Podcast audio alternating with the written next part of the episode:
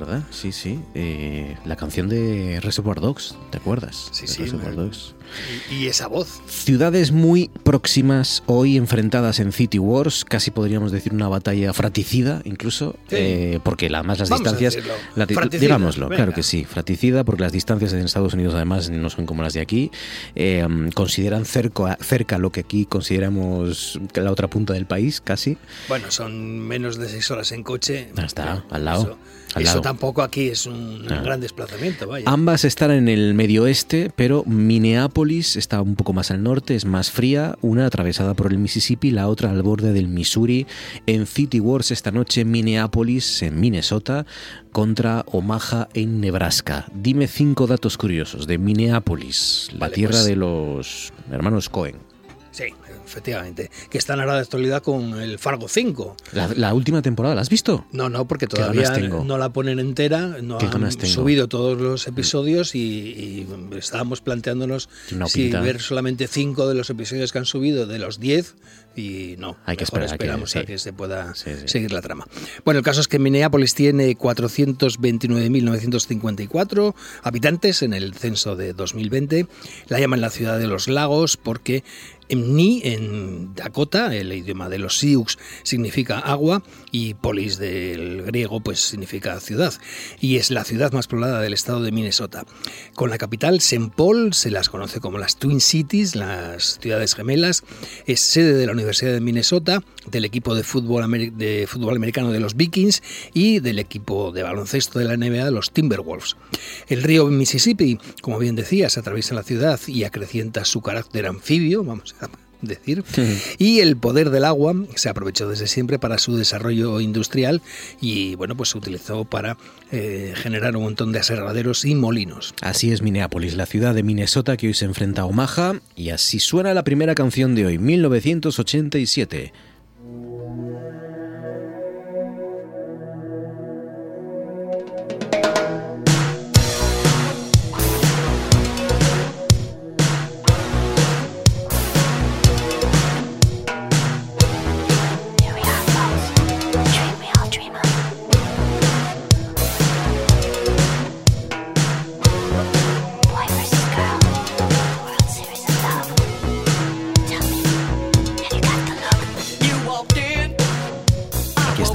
Gran Prince, You Got the Look, de 1987.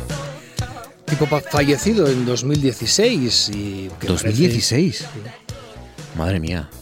juraría Pe- que mide eso hoy, que era- hoy pensé- por la tarde. pensé ¿eh? que hacía mucho menos de la A lo mejor me equivoco. de- No, no, míralo soy bien. yo que tengo mis... mi Y bueno, pues esta canción está incluida en el noveno LP doble y esta canción abre la tercera cara, que es la primera del segundo disco, de un artista polifacético, poliédrico, prolífico y genial, y que la canción se basa en el ritmo que marca Sheila I, Sheila Escobedo, a la batería y el contraste entre las voces del artista en falseto, como si fuera su alter ego Camille, y Sina Easton. 21 de abril de 2016, efectivamente. Hace ya casi ocho años que murió Prince, qué barbaridad. Aquí estamos, amigos, el sueño con el que todos soñamos. Chico versus chica en la serie mundial del amor. ¿Tienes esa apariencia?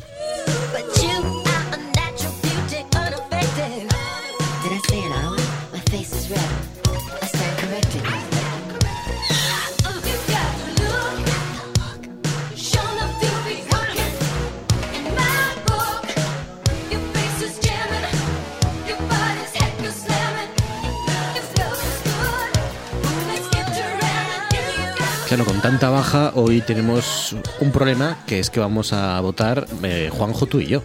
El, eh, Tres dos votos. problemas, porque voto yo. Claro, votas tú, que es el que has elegido las canciones, pero, pero te vas a mantener en tu objetividad que te caracteriza. Exacto. ¿no? Vas a ser una persona que va a saber distinguir el secades el Lo- lo que bueno lo elige y el secades que vota. ¿no? Al final. Prince, vamos allá con las votaciones. Juanjo, ¿qué nota le das a este You Got the Look? De 8,5 le da a Juanjo. Yo le voy a dar un 6,5. Y ¿Qué me Alberto dices? Secades, ¿Un 6,5? es que no me gusta este, esta canción. Ah, vale. Me parece un poco... A mí sí me, me- me chifla, me alucina. Es del primer disco que yo tuve en propiedad, porque Claro, había ahí oído hay el, cosas el- el- el- el Purple Rain, que me aburría muchísimo esa canción, me parecía un coñazo, me sigue pareciendo un coñazo. Y este can- disco lo tuve eh, y lo oí muchísimo y le pongo pues un nueve y medio. Nueve y medio. Por debilidad uy, personal. Uy, uy, seis, siete, ocho, casi tres puntos de diferencia. ¿eh? No, no, bien. casi no. Está bien. Tres enteros. Tres puntos. 6,5, 9,5 y 8,5 para este You Got the Look de 1987 del Gran Prince. Vamos allá, la siguiente es de Linus of Hollywood y es de hace, mm, bueno, un poco menos, 2001, Goodbye to Romance. Yesterday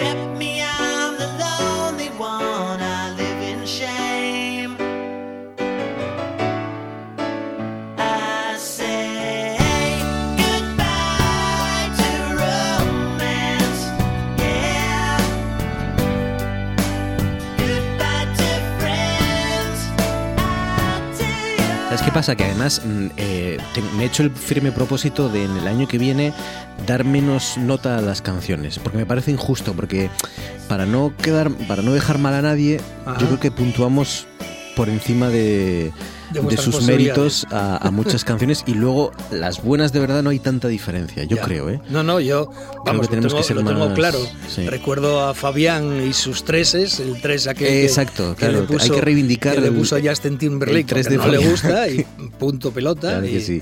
se fue Memphis al carajo. Eh, ¿Quiénes son Linus of Hollywood? Bueno, es una persona Es- sola porque este es Kevin Dodson y es un tío que de, él de niño iba siempre con una manta y entonces as- adquirió cuando se dedicó a la música este nombre artístico en homenaje a Linus Van Pelt, que es el personaje de la serie Peanuts, en la que aparecían también Charlie Brown y Snoopy, que iba con esa mantita que le daba protección y cariño. Eso es lo que hacía Kevin Dodson de, de crío y de mayor, ya siendo artista, pues hace este power pop tan interesante y esta canción Goodbye to Romance eh, se incluye en el segundo de sus eh, cinco LPs, el último hasta ahora en 2018 y esperemos que siga. Tiene otros proyectos al margen, pero esperemos que recupere esta vía porque a mí me gusta muchísimo. El ayer ya pasó, mañana habrá solo lloverá. Todo el mundo se está divirtiendo excepto yo, el solitario avergonzado. Dije adiós al romance, adiós a los amigos, a todo el pasado. Supongo que al final nos encontraremos. He sido el rey, el payaso, ahora soy libre otra vez.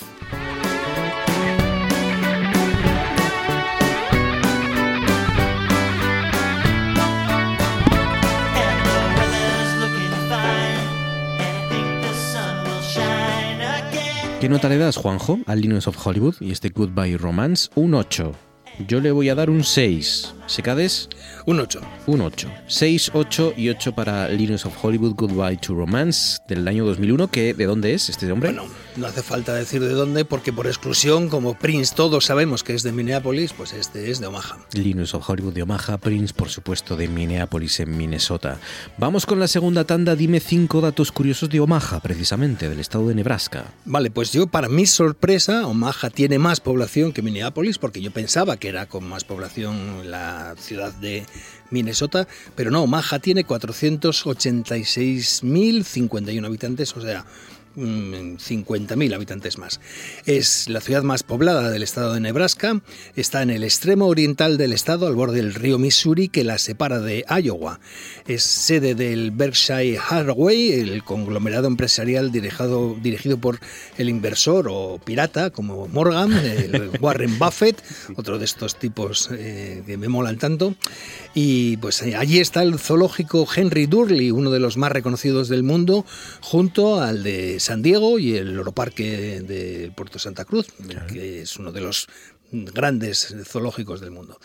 Eh, y desde 1950 Omaha es sede del College World Series, eh, que es el torneo de béisbol universitario para determinar cuál es el campeón nacional. Es un verdadero espectáculo porque en junio se juntan un montón de equipos y entonces ahí están allí compitiendo para decidir quién es el equipo universitario que gana. Así es Omaha y así es la segunda ronda de canciones, empezando con Connor Oberst.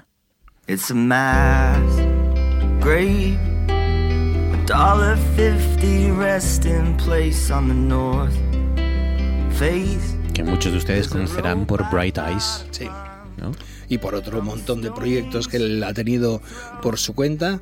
Esta canción está incluida en su disco, el más reciente, el Salutations del 2017, que bueno, pues es una re- recuperación de algunas mm, canciones que incluyó en el disco del año anterior, Ruminations, eh, un disco que complementa y bueno, él eh, estaba de gira y entonces descubrió que tenía una faringitis, estuvo en el hospital y entonces en el hospital no tenía otra cosa que hacer y lo que hizo fue componer canciones. No,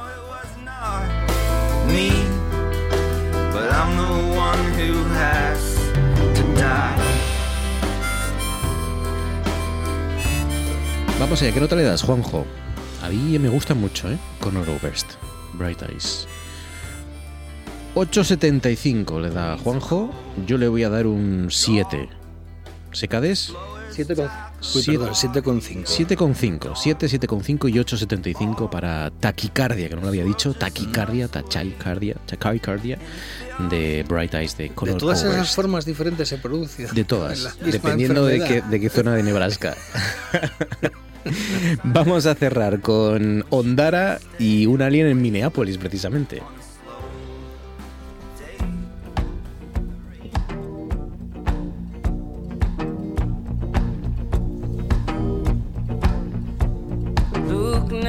¿Quiénes son Ondara?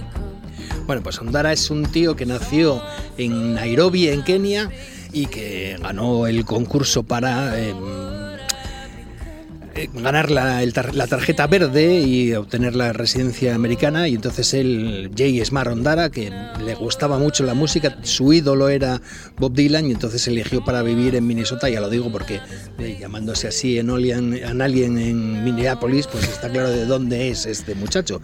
Y el caso es que él estaba tocando en la calle hasta que una emisora de San Paul puso una canción de su canal de YouTube y eso le abrió la posibilidad de grabar un disco, el Tales of America del 2019. Él, él escogió ahí un montón de canciones, 11 de las 100 que tenía preparadas y tuvo mucho éxito, fue nominado a un Grammy y se llama así Spanish Villager porque él descubrió que Ondara, su apellido, era el nombre de un pueblo alicantino cercano a Denia y Xátiva. Rápidamente, Juanjo, ¿qué nota le das? 9,5. ¿Secades? Un 8 y medio. 8,5, yo le voy a dar un 7,5. 7,5, 8,5 y 9,5 para un alien en Minneapolis. Yo le doy mi voto de calidad a Minneapolis. ¿Vale? Minneapolis yo le doy a Omaha. Y Juanjo se lo da a quién? ¿A Minneapolis o a Omaha? A Omaha también. Vale. Pues nada. Y como no está aquí eh, Manu, que siempre hace las sumas y lo hace Lo también, decimos la próxima yo vez. creo que es Minneapolis quien Yo pasa. sí, Me parece que que sí. pero vamos, lo dejo así pendiente. Ondara, Conor Oberst, Linus of Hollywood y Prince en este City Wars entre Minneapolis en Minnesota y Omaha en Nebraska. Alberto Secade, es un placer, amigo. Muchas gracias, Muchísimas feliz gracias. Gracias, feliz Navidad y feliz año.